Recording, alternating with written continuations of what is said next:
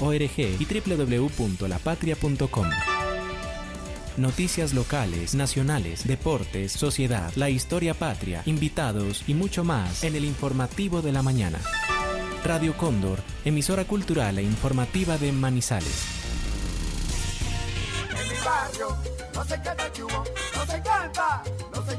Por sus noticias, crucigramas, recetas, truquitos de belleza, entretenimiento, deportes y Condorito. ¿Y a ti qué te encanta de Cubo? Cómpralo y léelo todos los días. No sé qué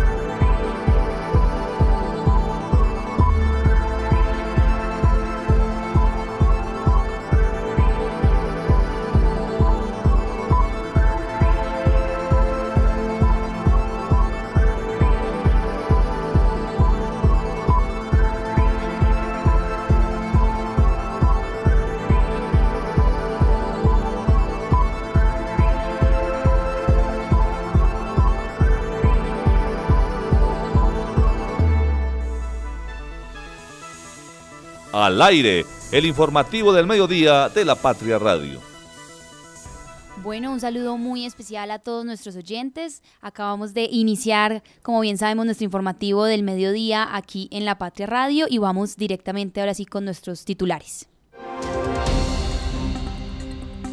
No puedo esperar a que se den los tiempos o procesos políticos. Esto fue lo que dijo la nadadora Estefanía Gómez. La Cruz Roja siempre lista en la feria de Manizales.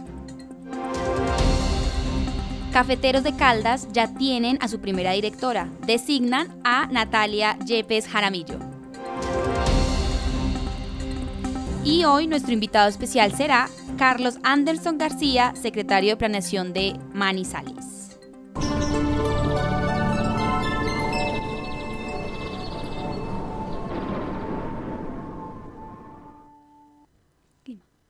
Bueno, y a esta hora 11 y 32 de la mañana nos vamos a revisar el clima en la ciudad de Manizales. Teníamos en la mañana un pronóstico muy nublado para el resto de la tarde, pero en estos momentos ya tenemos una temperatura de 23 grados centígrados y pues aunque sigue prediciendo que va a estar parcialmente nublado, se espera que el sol empiece a aparecer en la ciudad de Manizales. Sin embargo, repetimos la sugerencia de que por favor estén pendientes al finalizar el día, tipo 6 de la tarde, donde se pueden presentar posibles lluvias.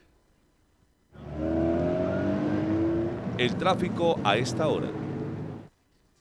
Bueno, y el tráfico a esta hora en la ciudad de Manizales, vamos a iniciar con la avenida Kevin Ángel, en donde se reporta un poco de tráfico lento por el sector de La Carola, especialmente cerca al centro comercial Mall Plaza, en donde uno de nuestros usuarios nos reportó que hubo un accidente de tránsito y posiblemente pues sea la razón de el tráfico lento. Esto está sucediendo en uno de los carriles en dirección en el carril en dirección al centro de la ciudad. Sin embargo, avanzando por la avenida Kevin Ángel aparece con completa normalidad, incluso en la glorieta a la salida a Neira y posteriormente pasando por el barrio de Castilla, en donde también existe una glorieta con tráfico normal hacia el centro y hacia nuevamente el regreso para la salida a Neira. Ahora nos dirigimos a la avenida Santander en la avenida Santander tenemos cerca al multicentro Estrella tráfico lento en ambos carriles. Eh, les pedimos pues obviamente que estemos pendientes de, de los tráficos lentos más adelante, también cerca al Parque de la Mujer, en dirección al centro de Manizales. Sin embargo, justo ayer donde estábamos hablando de de los tráficos por la detección de, velocidad en el hotel carretero, cerca a los colegios y casi llegando al centro de convenciones Los Fundadores, se presenta en estos momentos un tráfico normal en ambos carriles. Pero nuevamente se repite en la avenida del centro tráfico lento hacia Chipre. Ahora vamos a revisar la vía panamericana que en estos momentos presenta justo en el puente para ingresar al municipio de Villa María mucho trancón y eh, casi no movimiento vehicular. Sin embargo, más adelante, casi eh, para referirse al barrio Lanea, ya empieza el tráfico común y corriente. Ahora viene en dirección hacia la salida a Manizales, hacia Chinchiná. Toda la vía panamericana se encuentra despejada, excepto en pequeñas partes antes de iniciar como ya hacia el tablazo, ahí se presenta un tráfico pero no lento sino como concurrido, entonces bueno, esta es el tráfico en Manizales a esta hora y seguimos muy pendientes de ustedes los usuarios que nos sigan mostrando las actualizaciones en la ciudad en términos viales. Clic en lapatria.com. Bueno, y a esta hora saludamos a las 11.36 de la mañana a nuestra compañera Margaret Sánchez. Bienvenida aquí al Clip de la Patria. Buenos días a todos los oyentes, eh, Sofía, también a nuestros compañeros, a Kevin que nos está ayudando en la parte técnica, Kevin Campiño, a Marta Lucía Gómez y a Lice Espinosa que también está hoy en la mesa del de, informativo del mediodía de La Patria Radio y también a las personas que están conectadas en nuestro Facebook Live de La Patria Manizales. Cuéntenos cuáles son las actualizaciones que tenemos en el clip de lapatria.com. Bueno, pues tenemos varias noticias a esta hora en nuestro portal lapatria.com.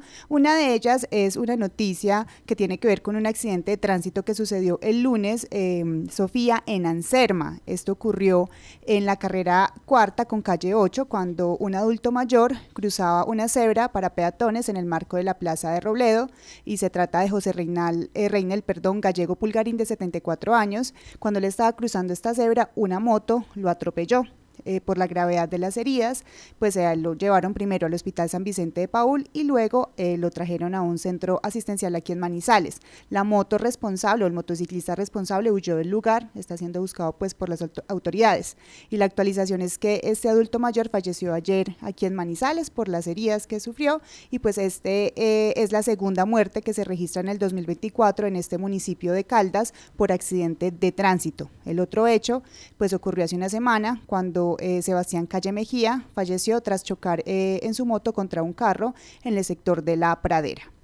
Bueno, y antes de continuar con nuestras actualizaciones en el clip de lapatria.com, saludamos también a nuestra compañera Marta Gómez, quien se encuentra también en cabina en este informativo del mediodía. Marta, bienvenida. Sofía, muchas gracias y yo quiero en esta oportunidad pues darle un saludo a Kevin, bendito eres entre todas estas mujeres tan duras Sofía, Margaret, Lisset, eh, qué bueno tener un informativo del mediodía netamente femenino, eh, de mujeres muy empoderadas, nuevamente les digo. Entonces, pues eh, también un saludo para los oyentes, las oyentes que nos están acompañando hasta ahora en el informativo del mediodía.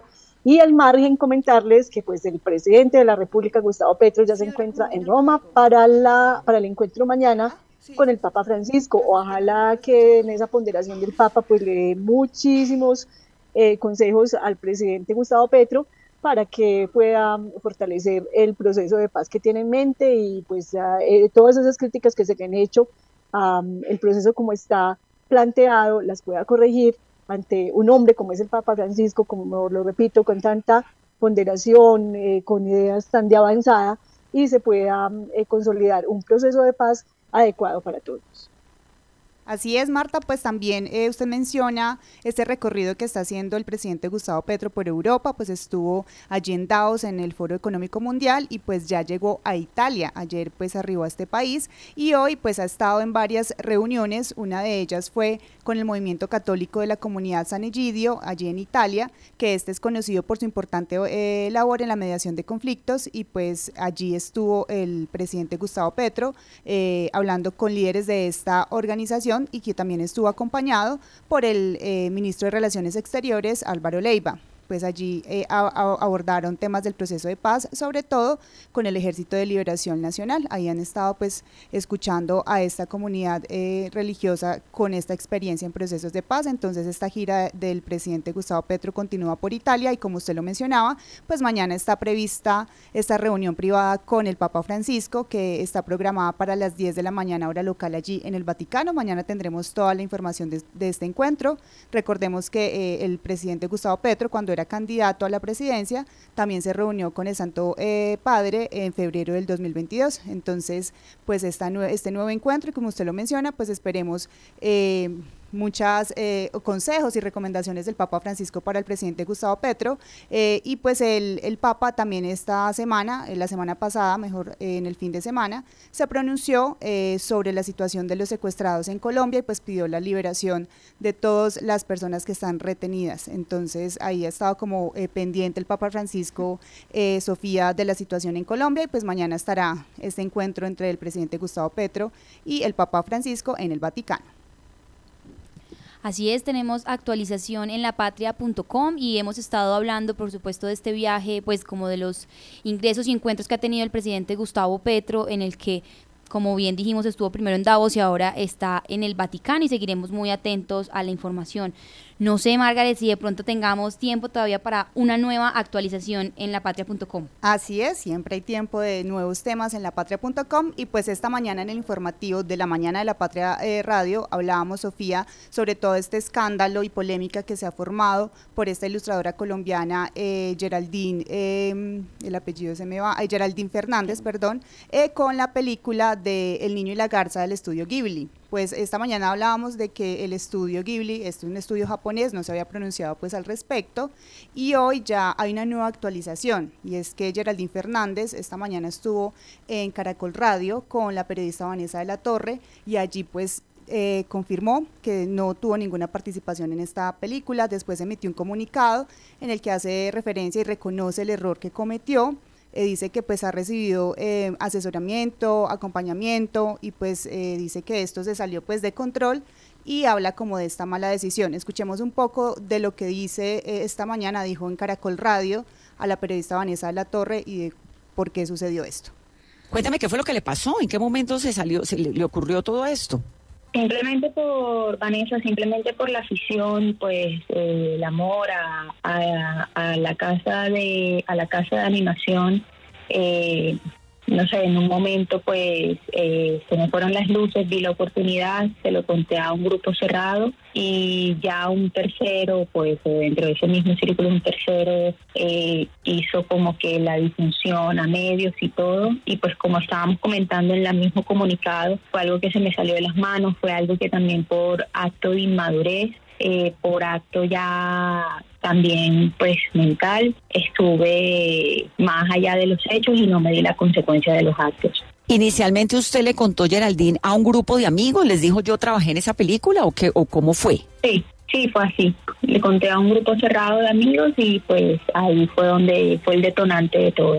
Pero además yo he dicho aquí en Caracol Radio, pues que es una mentira muy sofisticada, porque es que es no es un personaje, digamos, no estamos hablando de un director de Spielberg, pues que conozca eh, todo Colombia, ¿no? Sino que hay un tema especial, o sea, Miyazaki es tal vez el mejor director de ilustración en la historia.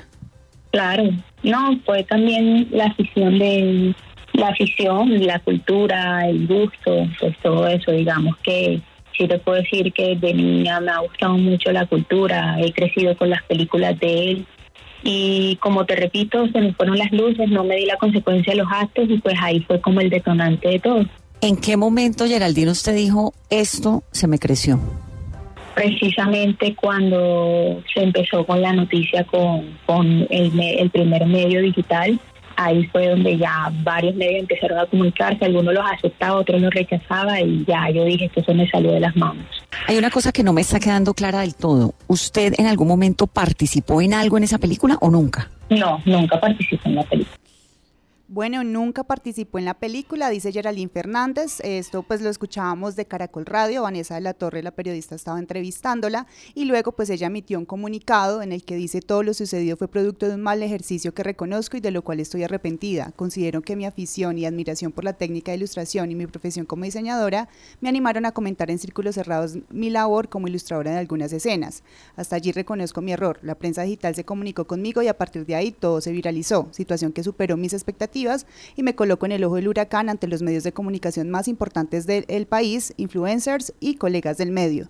Pues esto también hemos hablado, eh, Sofía, sobre también el papel de los medios de comunicación a la hora de confrontar esta información y cómo esto se fue creciendo y ya llegamos a este momento, eh, hoy jueves en la mañana, donde ya eh, Geraldine Fernández reconoce que no hubo ninguna participación, pasó de decir que ilustró cerca de 25 mil fotogramas, después dijo que eran 200 y pues ya ahora dice esta verdad que, que no, no, hubo una participación en esta película de Estudio Ghibli del Niño y la Garza que se va a estrenar la próxima semana en Colombia, el 25 de enero.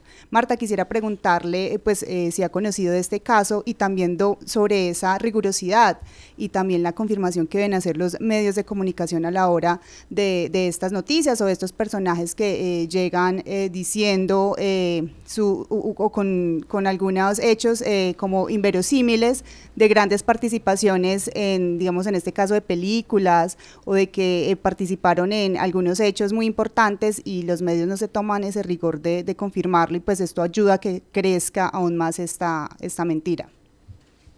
Claro que sí, Margaret. Eh, pues aquí yo cito a, a, dos maestros del periodismo que son para todos nosotros los de la redacción del diario La Patria, eh, que son Orlando Sierra Hernández y Fernando Alonso Ramírez, que siempre nos enseñaron y nos siguen enseñando, Fernando, eh, la necesidad de la verificación de la información, un paso vital que se inculcaba en todas las escuelas de periodismo desde hace muchos años, pero que con todo, como usted lo dice Margaret, con toda esta eh, prontitud, el deseo de tener las noticias, eh, la inmediatez de las noticias nos ha llevado a este tipo de errores, a que eh, se conoce la información de primera mano y entonces por querer dar una chiva se lanza tranquilamente sin confrontarla, sin verificarla, sin buscar reacciones. Y a eso es lo que nos está llevando a que se generen noticias falsas, noticias eh, que no tienen ninguna razón de ser pero también es como el error en el procedimiento para elaborarlas. Yo creo que eh, esta, me parece, en medio de todo, de que reconoce que mintió, que le mintió a las personas, pero me parece valiente en que lo haga eh, Geraldine, Fernández, me parece muy valiente que lo haga y pues yo pienso que aquí también debe asumir, además de tenerlo que reconocer y de someterse al escarnio público, eh, yo creo que aquí tiene que someterse a lo que venga desde lo jurídico, porque esto no para ahí. O sea, quien miente a través de redes sociales también debe tener en cuenta que se expone a procesos jurídicos, a demandas eh, por falsedad en, la información que se está entregando y también por derechos de autor, pues que yo no sé si, si Miyaki, eh, como, como reconocido ilustrador mundial, aquí vaya a tomar algunas eh, represalias y demandas jurídicas, que es a lo que se exponen quienes eh, mienten, no solamente en redes, sino también en todo el quehacer del periodismo y de la comunicación. Eh, así es, Marta, de acuerdo con su reflexión y también le agrego esa tiranía del clic de que muchos medios de comunicación, pues como vieron que estaba en tendencia esta noticia de que había una ilustradora que se había ganado un globo de oro porque la película se ganó uno, un globo de oro a mejor película de animación, eh, empezaron a hablar y a continuarla eh, destacándola sin ir un poquito más allá de la fuente, que es algo que también eh, hace poco pasó con la noticia de que el chicharrón era bueno para la salud y varios medios empezaron a, destacar esta noticia, pero no se fijaron de dónde venía el estudio, si existía y todo eso, entonces también es un, una reflexión para nosotros como medios de comunicación y para llevarle la mejor información a todos nuestros lectores, oyentes y también usuarios en las plataformas digitales. Y continuando pues en el clic de lapatria.com, eh, Kevin, Marta o Sofía han tenido la oportunidad de ir al Festival Estéreo Picnic en Bogotá. No, yo siempre he querido ir y yo siento que este es el año porque la oferta que, que, muestran cada año pues es increíble, pero sé que igual es un festival que requiere fuerza física porque son como cuatro días seguidos de solo música. Física y de bolsillo también para la... Además, ajá. Pues eh, primero pues entre las novedades que nos enteramos pues del año pasado es que va a cambiar eh, el sitio, esto se hacía a las afueras de Bogotá y ahora pues este año entre el 21 y el 24 de marzo en las fechas del festival pues va a ser en el Parque Simón Bolívar, que este fue un anuncio que realizó el, eh, el alcalde eh, de Bogotá, eh, Galán, diciendo que regresaba pues a la ciudad este festival. Pero ya hay una nueva novedad, em, Sofía, les cuento ya a los oyentes, a los que están ahí sintonizados con la Patria Radio, y es que hay un cambio en el cartel de, de los músicos que se van a presentar. Pues encabezando estaba la banda Paramore, pero hoy se conoció que cancelan su participación y pues los va a sustituir también otra banda estadounidense que es Kings of Leon. Van a estar ahí, ese es el cambio pues de rock, de rock a rock, pero eh, aún no se conocen como los motivos de Paramore de desistir o de su asistencia a, aquí al festival en Bogotá del Stereo Picnic. Se conoce que hace unos días borraron todas sus publicaciones de redes sociales y que también eh, pues cancelaron sus presentaciones en otros escenarios como es el Lollapalooza de Brasil y también el Vive Latino de México. Entonces, pues acá la solución es que va a estar Kings of Leon y pues ahí ellos van a abrir el festival el 21 de marzo y también ese día pues es como el día más cargado de rock que van a estar artistas como eh, eh, 30 Seconds to Mars y también Limbistic. Entonces ahí está para que se eh, ingresen a lapatria.com, conozcan las novedades de este cartel del Estéreo Picnic y también que se actualicen con otras eh, noticias que tenemos en nuestro portal. Margaret, muchísimas gracias. Pues lástima para los fans de Paramore y bueno, esperemos que en lapatria.com podamos seguir actualizando toda esta información para quienes planean ir. Sí, Le pregunto... Sí, no, que quería recordar que el año pasado esta eh, banda estadounidense eh, de Hayley Williams, que es la vocalista, estuvo presentándose en Bogotá. Entonces, digamos que los, los eh, fans que pudieron asistir ahí estuvieron de buenas. Bueno, y tenemos sondeo del día. Sí, así es. Pues la pregunta que tenemos a esta hora en nuestro sondeo en lapatria.com es, ¿considera que hubo desigualdad en el incremento de las tarifas para el transporte público colectivo y para los taxis en Manizales? ¿Sí o no? Marta, ¿cuál es su voto? Sí, Margaret, creo que se debió haber tenido el mismo rasero para determinar los incrementos de, de las carreras de taxi con el, el pasaje de busetas, buses, microbuses en la ciudad. Aquí eh, los de taxis eh, fueron mucho más beneficiados. Eh, no sé el argumento porque la alcaldía no lo ha, no lo ha expuesto, pero se debe haber manejado con el mismo rasero para ambos, ambas modalidades de transporte. Los transportadores de servicio público colectivo pues expusieron sus observaciones frente a esa decisión. No se sabe qué pueda pasar teniendo en cuenta, Margaret, que el gobierno nacional ya anunció que se podrán venir incrementos en el ACPM, que es con lo que funcionan eh, estos vehículos. Entonces, pues yo creo que no, no son buenos, eh, no es un buen panorama el que espera para el transporte público colectivo. Así es, pues eh, Marta, con usted en ese voto con el sí, pues hay 51,26%, hay de las personas que están participando en el sondeo y por el no es hay 48,74%. Entonces, Sofía, pues voy a recordar la pregunta, es, ¿considera que hubo desigualdad en el incremento de las tarifas para transporte público colectivo y para los taxis en Manizales? ¿Sí o no? Así van las votaciones a esta hora.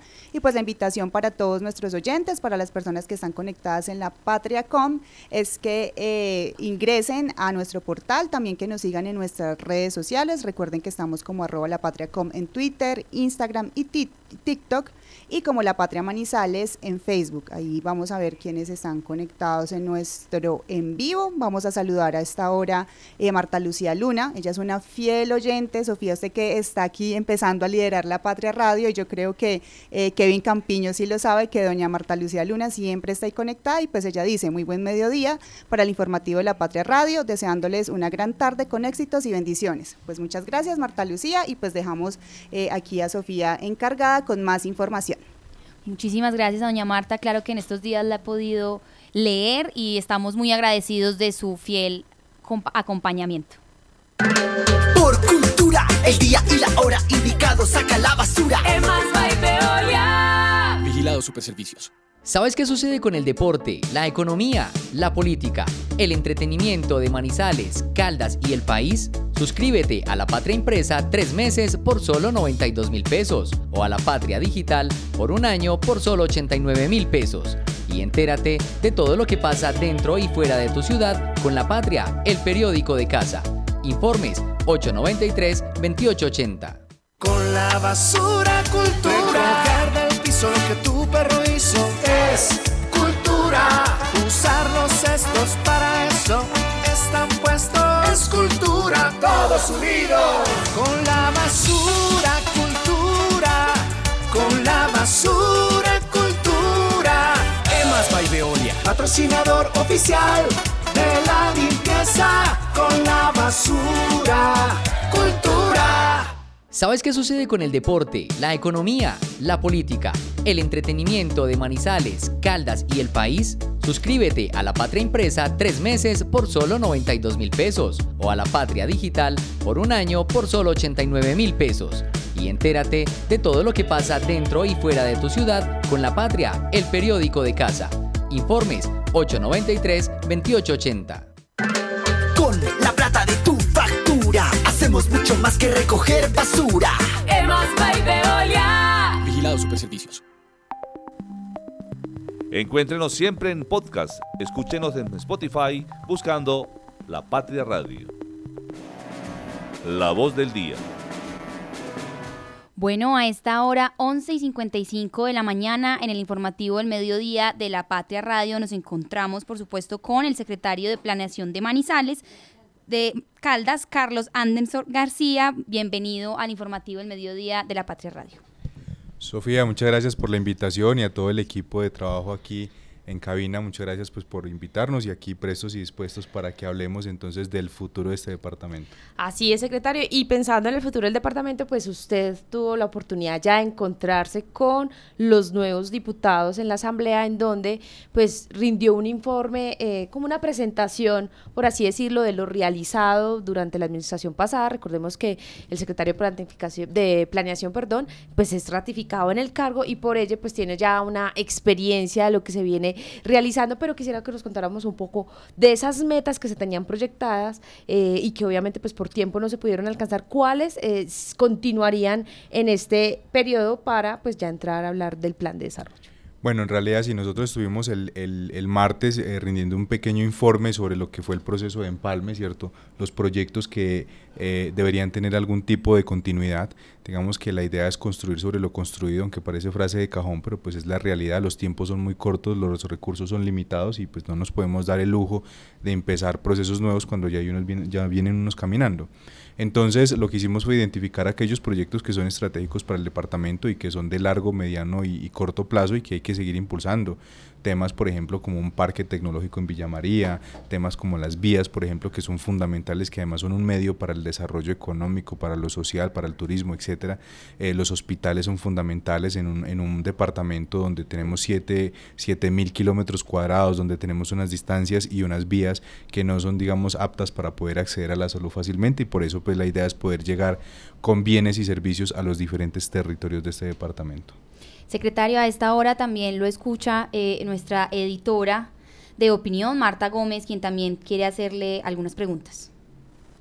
Secretario, un saludo y eh, yo quiero preguntarle, adelantarme un poquitico al tema del plan de desarrollo. Manizales, en Manizales, Villa María, eh, Palestina y Neira votaron por conformar el área metropolitana del centro sur de Caldas con esta conformación, ¿en qué va a cambiar la construcción de este plan de desarrollo departamental? Aquí va a variar en algo, em, la, ya el área conformada oficialmente a través de notaría eh, va a variar un poco más eh, los eh, puntos que se tienen pensados para el plan de desarrollo departamental. o va a tener el área mucha más exigencia y van a tener más dientes para ejecutar proyectos que los mismos entes territoriales. Háblenos un poquitico de eso, usted que estuvo también ahí promoviendo la conformación del área metropolitana. Marta, cordial saludo. Sí, pues mira, el, efectivamente a Dios gracias y a, los más de 62 mil personas que votaron por, por el área metropolitana, hoy tenemos pues esta figura asociativa que nos va a permitir apalancar y llevar eh, proyectos, digamos que eh, de gran impacto para los cuatro municipios. Y naturalmente nuestro plan de desarrollo departamental, digamos que debe estar también enmarcado, por lo menos pensando en esas visiones que se tiene desde el área metropolitana, si bien a la fecha no tenemos un plan de desarrollo metropolitano que le corresponde a los cuatro municipios y a su junta directiva construirlo, ¿cierto? Y no tenemos claro cuál va a ser, digamos que la visión de este plan de desarrollo metropolitano desde el punto de vista de proyectos, pues nosotros como, como departamento y como gobernación debemos estar, digamos, o por lo menos dejar la puerta abierta de tal forma que una vez se tenga ese plan de desarrollo metropolitano y que los señores alcaldes definan cuáles son sus líneas estratégicas, se pueda de manera muy rápida casi que eh, articular con el plan de desarrollo departamental y poder entonces desde la gobernación apalancar si, si, si se puede con recursos económicos, con recurso humano o lo que se puede hacer, ¿cierto? Para sacar adelante lo que ellos consideren que se debe hacer desde el área metropolitana. Ahora bien, nosotros tenemos, tenemos 1.044.000 habitantes, de los cuales 500, casi 550.000 están dentro del área metropolitana.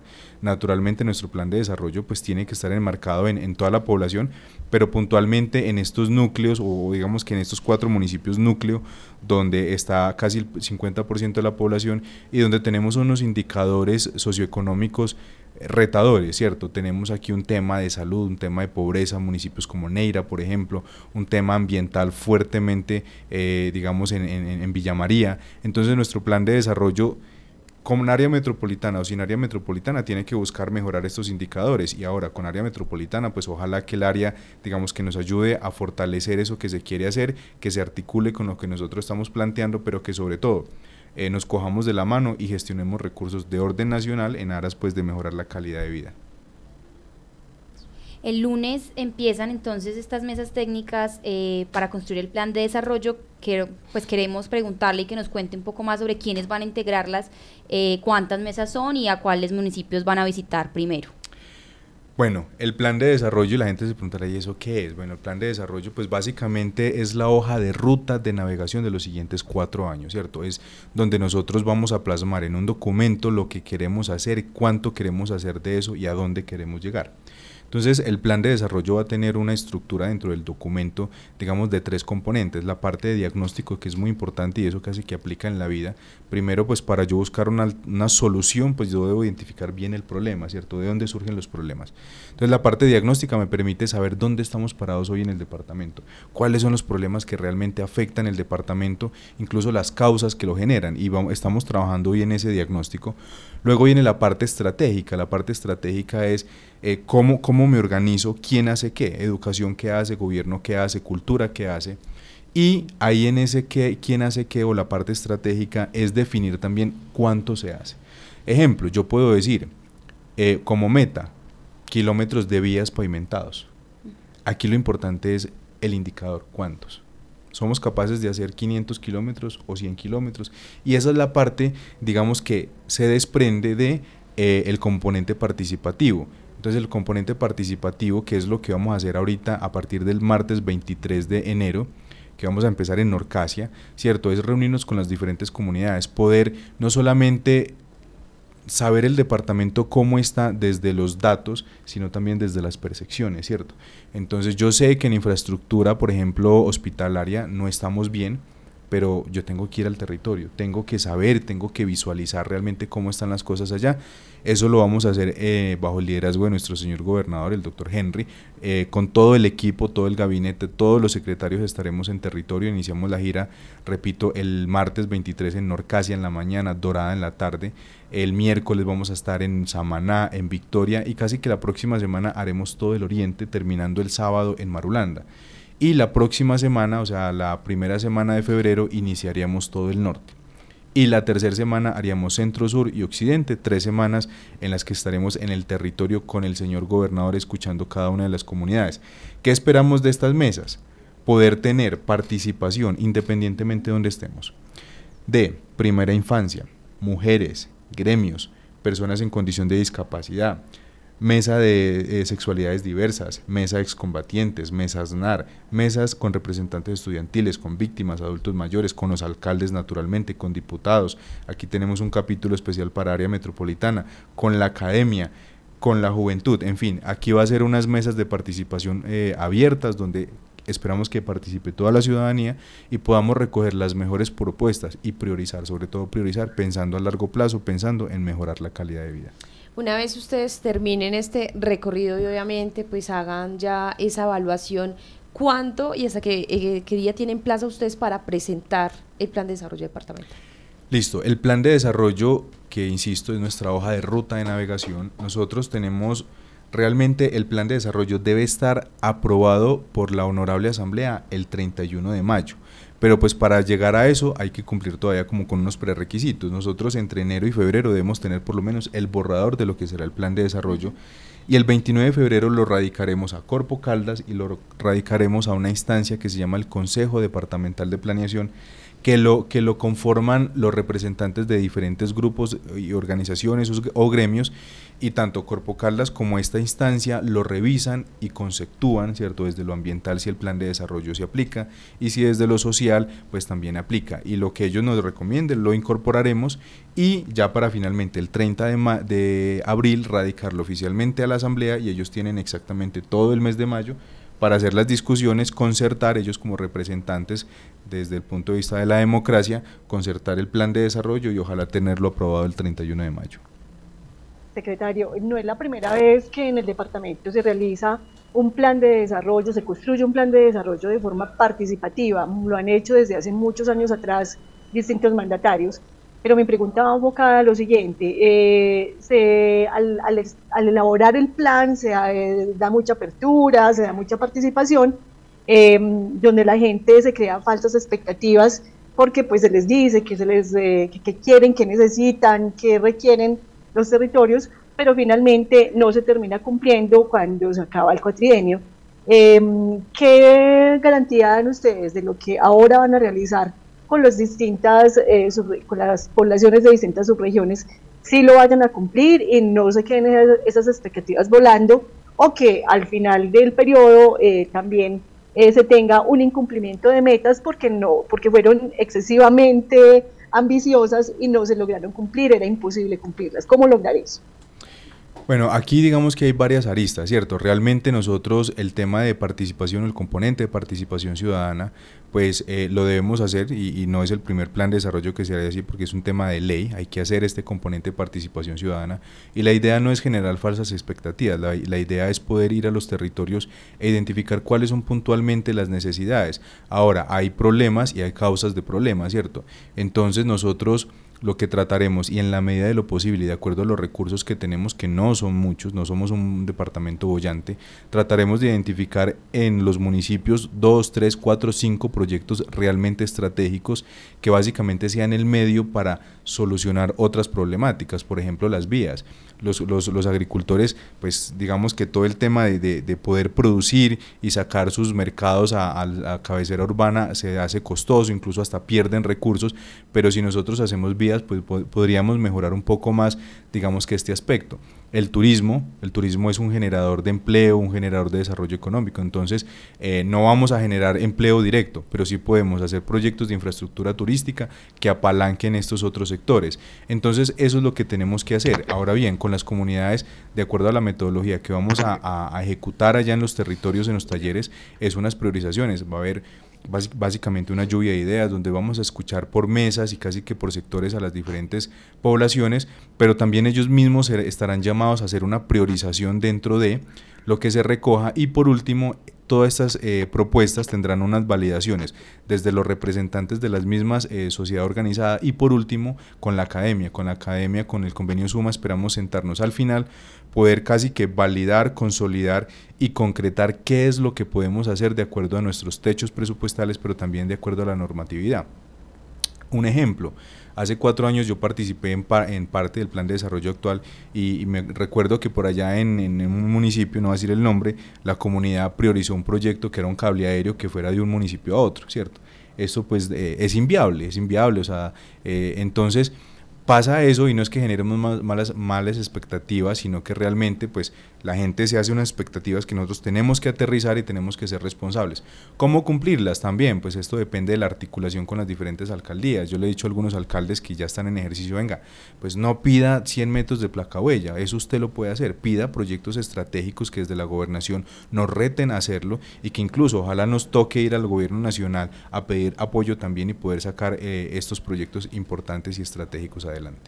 Eh, en, esa búsqueda, obviamente, de, poder llevar y cumplir esas, esas metas, pues, em, digamos, usted ponía un ejemplo de la placa huella, que sea el alcalde eh, el que lo busque, pero también cómo entrenar a los alcaldes para que sepan presentar proyectos, porque muchas veces ellos, pues, tienen ideas ambiciosas, pero no saben cómo formular esa idea para que el gobierno pues les gire recursos. Ustedes en ese en esa planeación que tienen pues también tienen como ese llamado a los alcaldes para entrenarlos a ellos o a su equipo de asesores para que puedan presentar buenos proyectos y así acceder a más recursos para esos municipios.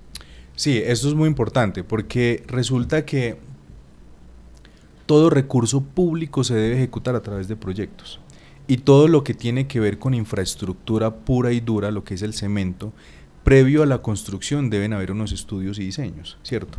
Entonces yo tengo que diseñar lo que, lo que voy a hacer, si es el, la escuela, si es la estación de policía, si es el, el, puesto de salud, lo tengo que diseñar. Y ahí es donde los las alcaldías presentan, digamos, unas debilidades que nosotros desde la gobernación hemos tratado de, de ayudar y hemos tratado de apoyar Nunca será suficiente, pero estamos en esa tarea y nosotros tenemos un equipo de estudios y diseños directamente en la gobernación. Nosotros tenemos contratados una cantidad de jóvenes recién egresados de, las, de nuestras universidades, ¿cierto? Y ellos son los que van al territorio, acompañan a los alcaldes y hacen estudios y diseños aterrizados a la realidad y de acuerdo a, a, sus limitaciones presupuestales. Y estamos en todo ese proceso de acompañar a los alcaldes tanto a diseñar proyectos como a formularlos y presentarlos. Yo les he dicho, alcalde, dígame dónde quiere presentar un proyecto, dónde lo pueden presentar y se los ayudamos a defender desde lo técnico pero no deje de hacer proyectos, no deje de formular proyectos, no deje de ir un paso adelante de los recursos, porque cuando uno va y toca puertas de, la gobernación o de orden nacional, lo primero que le dicen es muéstreme el proyecto, ¿cierto? Y ahí es donde nosotros estamos en ese desafío de acompañarlos e ir un paso adelante con un banco de proyectos que uno diga, pues si abrió una convocatoria, uno tener qué proyectos presentar. Muchas veces ahí están las debilidades y estamos en ese proceso donde los alcaldes se sientan acompañados, donde tengan las capacidades técnicas e institucionales y puedan presentar proyectos tanto a la, gobernación como a la nación y pues para eso cuentan con planeación. Ellos saben, de hecho el lunes nos vamos a encontrar con ellos, vamos a hacer un consejo de gobierno ampliado eh, con todos los alcaldes. Y ahí digamos que dentro del orden del día está que planeación se, se, presentará y presentará su equipo de trabajo, presentará cómo se formula un proyecto, cuáles son los ciclos de vida de un proyecto, cuáles son los alcances y límites de los proyectos para que ellos se preparen y casi que cuando formulen sus planes de desarrollo tengan claro qué proyectos van a sacar adelante y lo hagan de la mejor manera, que tengan una viabilidad técnica y pues la económica se buscará secretario, dentro de la construcción de todo plan de desarrollo, casi que hay eh, un núcleo central eh, que rige casi todos los aspectos en líneas generales. Eh, ¿Qué han conversado, conversado ustedes con el gobernador Henry Gutiérrez? ¿Cuál va a ser esa columna vertebral, del plan de, su plan de desarrollo? ¿Qué, ¿A qué es lo que le quiere apostar y que va a regir en líneas generales en todo caso? Bueno, eh, es muy importante lo que tú acabas de preguntar porque efectivamente, eh, y vuelvo, insisto, los recursos son limitados, las necesidades son ilimitadas. De hecho, yo les hacía, les, les hacía esta claridad a la Honorable Asamblea el martes, Por ejemplo, el presupuesto de la gobernación de Caldas para la actual vigencia es de 847 mil millones de pesos. Sin embargo, de esos, de esos recursos, el 91% tienen destinación específica. El 60% de esos recursos se los lleva la Secretaría de Educación para pago de nóminas, transporte escolar y PAE. El resto se lo lleva salud con las transferencias a los hospitales. Luego, el, el, siguiente rubro importante es infraestructura con el mantenimiento periódico y rutinario. Entonces, realmente lo que nos queda a nosotros para la presente vigencia, para poder maniobrar y ejecutar recursos y poder hacer impacto, es menos del 9% de estos 847 mil millones de pesos. Los recursos entonces son muy limitados y de ahí la necesidad de priorizar. Y en ese orden de ideas, de acuerdo a las instrucciones que nos ha dado el señor gobernador, pero que además parten de, de, unos diagnósticos, de unos datos, incluso pues también de su programa de gobierno, se ha priorizado como sectores el sector salud, el sector infraestructura, eh, perdón, el sector infraestructura vial y todo el tema de turismo. Son los tres sectores que van a ser eh, abanderados en este periodo de gobierno, eh, con los cuales ya estamos trabajando. Hoy, por ejemplo, ya tenemos o estamos haciendo unos diagnósticos con los diferentes hospitales, qué estudios y diseños tienen, qué necesidades tienes. Hay, unos que nos han dicho, vea, la necesidad es muy sencilla, hacer un hospital nuevo. Hay otros que nos han dicho, solamente necesitamos la sala de cirugía o la sala de urgencias. Estamos en ese diagnóstico para empezar ya a trabajar y priorizar entonces estos sectores que han sido priorizados por el señor gobernador y que seguramente eh, van a, a responder a las necesidades que hoy tenemos identificadas y que esperamos poder cumplir eh, a cabalidad en su totalidad y poder entonces satisfacer esas expectativas que se está generando la población. Bueno, ya para finalizar, usted también fue secretario pues en este mismo cargo en la administración anterior y queríamos como para concluir, porque tiene la experiencia y porque vuelve como a arrancar un periodo de cuatro años, entonces como como, es decir, no está llegando nuevo al puesto y lo, que le estábamos preguntando a los demás era cómo recibían la secretaría, pero en este caso sería qué no va a repetir y qué nuevos, pues qué errores se supo que cometió y ya no van a volver a, verse en este nuevo periodo. Listo, oportunidades de mejora desde la Secretaría, sin duda son muchas, ¿no? O sea, uno no puede decir que Sabes que esto es un proceso largo, estos son muchos temas. La Secretaría de Planeación es una secretaría transversal a toda la secretaría, siempre estamos ahí en acompañamiento a los demás. Pero yo creo que eh, curvas de aprendizaje que logramos tener, a pesar de que yo solamente entré el último año como secretario, pero curvas de aprendizaje, pues desde el punto de vista de la planificación eh, eh, del territorio y del departamento, es partir del, del, del reconocimiento de que hay que primero actualizar los planes de, ordenamiento territorial de cada municipio, ¿cierto? Yo no puedo promover y prometer proyectos que el plan de ordenamiento no lo permite, porque entonces, y si me lo permitiera, tuviese que ir a entrar a hacer unas modificaciones, ir al consejo, se me fue un año y ya me quedé sin tiempo. Entonces, partir de, esa claridad, ¿cierto? De que lo que vayamos a proponer, ¿cierto? Surja de unos planes de desarrollo, de unos planes de, eh, de unos planes de ordenamiento de actualizados, territoriales actualizados. Segundo, que las metas que nos propongamos sean metas retadoras, pero que sean eh, muy aterrizadas a la realidad. Entonces, digamos, tuvimos cosas como metas eh, que tienen ejecuciones por encima del 400%. Entonces, eso, digamos que eso no, desde el principio de planeación no está bien visto y lo que estamos tratando de hacer es revisar qué, qué fue lo que pasó en el, en el periodo pasado y, poder entonces, eh, digamos, aprender y mejorar estas cosas. Y por último, por último, eh, digamos, algo que, que, es necesario es todo el tema de fortalecimiento institucional y todo el tema de sistemas, ¿cierto? Tener sistemas de georreferenciación, tener ojalá un plan de ordenamiento departamental, tener una cartografía actualizada, un, eh, unos usos de suelos claros para nosotros saber exactamente qué hacer.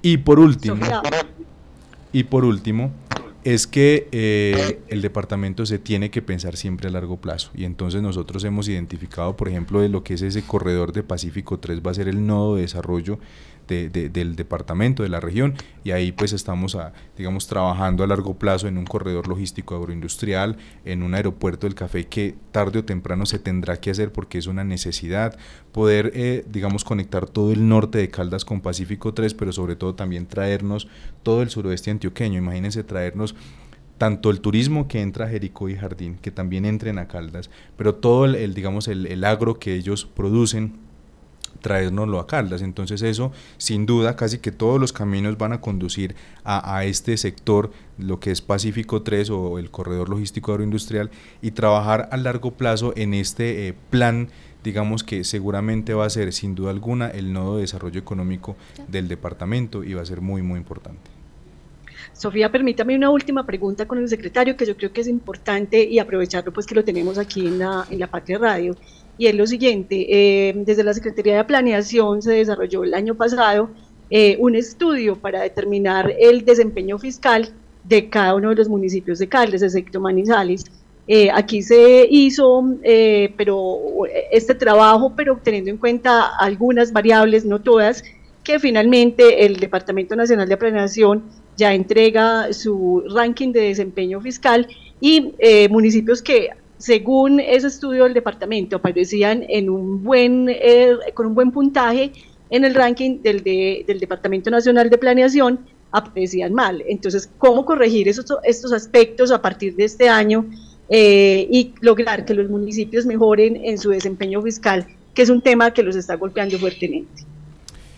Bueno, esto es muy importante. La verdad es que de, a partir de esto se ha suscitado pues como un debate y es que eh, nosotros como gobernación de Caldas eh, tenemos un grupo de trabajo que acompaña a los municipios en todo el tema de, de, sostenibilidad fiscal y financiera de los municipios y nosotros nos ceñimos, porque además así lo dice la ley y está dentro de las funciones de la Secretaría, nos ceñimos a la ley 617, exactamente el artículo 6 y el artículo 10, y nosotros a partir de estos dos artículos que nos dan los, las variables mediante las cuales debemos medir a los municipios, nos ceñimos a ello y a partir de ahí generamos unos informes eh, que son aunque no son tan tan dispares con el del DNP, tienen unas diferencias. El Departamento Nacional de Planeación hace una medición con otras variables, ¿cierto? Entonces hace que algunos datos sean distintos. Nosotros, de acuerdo a lo que nos permite la ley eh, y sacamos ese informe, pues algunos municipios quedan en unos rangos distintos a los que dice el DNP. Lo importante es que finalmente las conclusiones es que, eh, a las conclusiones que llegamos tanto ellos y nosotros, es que los municipios dependen demasiado de las transferencias de las naciones y tenemos que de la nación y tenemos que buscar formas cierto de que tengan eh, mejores ingresos y sus propios ingresos. Por, por, ejemplo el tema de catastro multipropósito puede ser una opción. Eh, actualizar todo el tema de gestión predial de, de, tema catastral. Lo otro puede ser también estrategias de austeridad del gasto aunque esto pues es muy difícil también pero ambos informes concluyen lo mismo, no obstante de pronto las variables de medición sí son distintas, yo hago lo que la ley me permite porque a mí me acusan por acción o por omisión, entonces yo me ciño a la ley. Y eh, si yo incluso sacara otros indicadores que en algún momento, en otra hora, se intentó medir a los municipios con unos indicadores propios, entonces cuando se saca la clasificación, entonces ahí vienen los alcaldes, venga, ¿y usted con qué autoridad, con qué eh, por qué se está extralimitando y midiéndonos con indicadores que a usted no le competen y está sacándonos en un ranking que no debería. Entonces yo prefiero evitar, digamos, estas discusiones, pero sobre todo evitar salirme de la norma y simplemente me ciño a lo que dice Ley 617, artículo 6, artículo 10 y es lo que hemos estado trabajando. Obviamente, acompañaremos a los municipios para mejorar todo este tema y del tema de la del saneamiento fiscal como tal. Bueno, esta era la última pregunta que le teníamos al secretario y esperamos también poder contactarlo para futuras noticias y entrevistas y que podamos tener este micrófono abierto para la ciudadanía. Claro que sí, eh, muchas gracias por la invitación. Eh, repito, estaremos a partir de entonces del martes 23 de enero en los diferentes municipios. Empezaremos por Norcasias del Magdalena Caldense hacia el oriente, luego todo el norte, eh, centro sur y occidente de Caldas. Todos cordialmente invitados, ustedes también a que participen. En Manizales haremos unas mesas especiales, pues aquí está gran parte de la población del departamento. Entonces están todos cordialmente invitados. Después de que tengamos el plan de desarrollo, espero que me inviten para poder socializar el resultado de todo este trabajo y poderles decir, listo, ya tenemos un plan de desarrollo, tenemos X, cantidad de metas que están, eh, digamos, distribuidas eh, de la siguiente manera a través de los años. Esperamos poder cumplir con esto, esto, esto. Pudimos identificar que estas son las soluciones a los problemas y bueno, poder compartir con ustedes el resultado y ojalá contar de la mano de ustedes para poder entonces difundir todo aquello que vayamos realizando. Supimos que...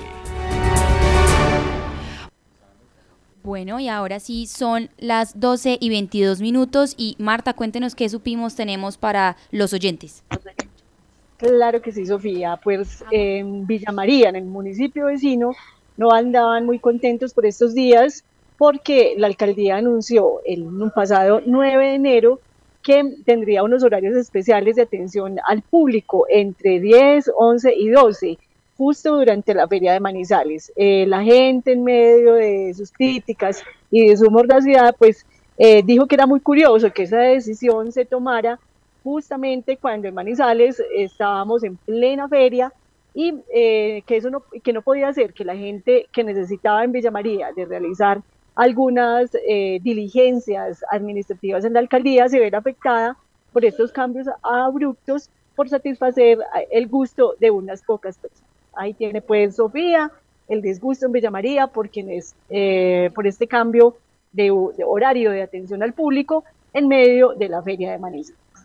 Increíble, seguimos todavía con supimos de la feria de Manizales y ahora nos trasladamos a nuestra sección judicial. A esta hora saludamos a David Muñoz, nuestro periodista también de La Patria, que nos acompaña ahora en el informativo del mediodía con las noticias judiciales que pueden también encontrar en lapatria.com. Sofía, un saludo cordial y un feliz jueves para usted y para todos los oyentes. En las noticias judiciales de este día le cuento que la Corte Suprema de Justicia admitió el recurso de casación que presentó el abogado de un docente de un colegio en Aguadas, esto en el departamento de Caldas. El abogado Sofía pretendía que le tumbaran la sentencia por acoso sexual que le había dado el Tribunal Superior de Manizales en agosto del 2021. En esa segunda instancia al docente lo absorbieron de dos delitos, pero lo condenaron por este otro, de acuerdo con la narración de la Fiscalía, eh, pues esta indica que en el 2018 a la víctima que en ese momento tenía 16 años y era estudiante de décimo grado, el docente le pidió su número de teléfono con la excusa de solicitarle el envío de una foto eh, que eh, este menor de edad había tomado en las instalaciones de la institución educativa.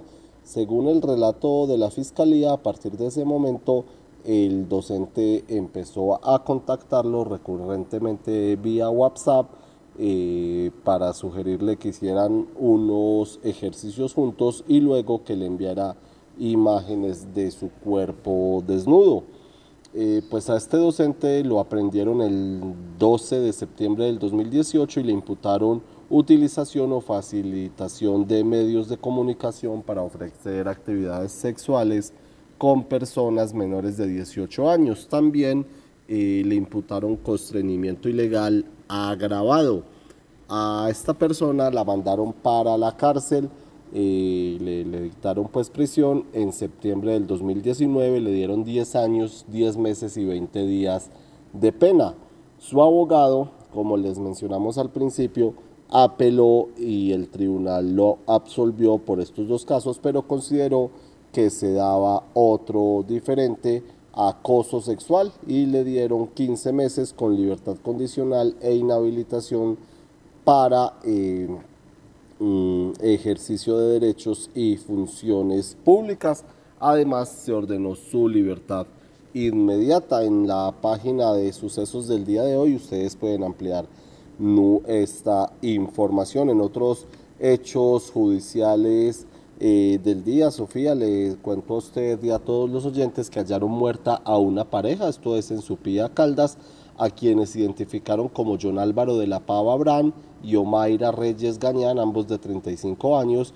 Eh, las autoridades los identificaron y, y estaban o los encontraron muertos en la mañana de ayer en el centro del municipio. La pareja residía cerca de la parroquia San Lorenzo y un fuerte olor alertó a los vecinos quienes avisaron a la policía. Los agentes llegaron hasta este lugar y encontraron los cadáveres en una cama con una carta al lado escrita aparentemente por el hombre. Las personas eh, cercanas a esta pareja habían mencionado el viernes que ambos, eh, hablamos como les decimos de John Álvaro y Omaira, estuvieron consumiendo licor y desde ese día les perdieron el rastro, Sofía. Y para finalizar esta información judicial del día, eh, pues la Fiscalía, eh, o para la Fiscalía más bien, alias Cazador de 47 años, se dejó llevar por los celos y por eso acabó con la vida del campesino Pedro Pablo Pulido Murcia,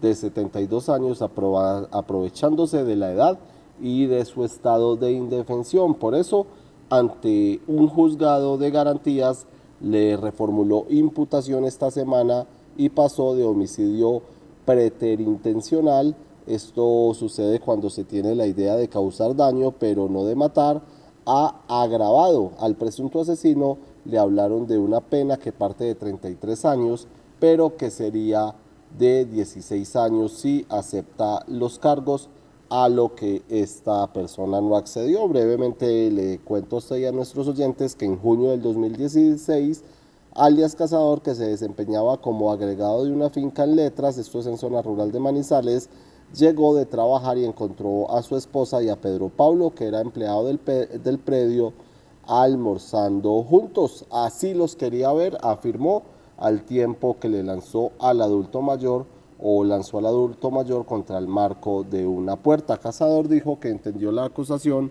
pero que nunca ha golpeado a nadie. Ahora esperará la fecha para continuar el juicio oral. El señalado pues también continúa el proceso en libertad. De esta manera terminamos la información judicial en este jueves y mañana seguramente regresará don Oscar Giraldo con más información judicial del día. Sofía, un feliz jueves. Muchas gracias.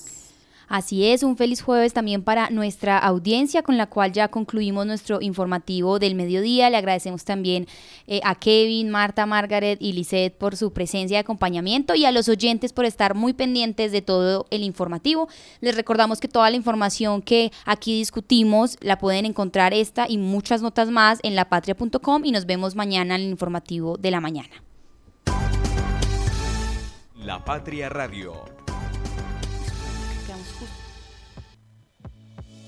Suscríbete a La Patria Digital por solo 9.900 pesos al mes y disfrute de acceso a descuentos especiales en productos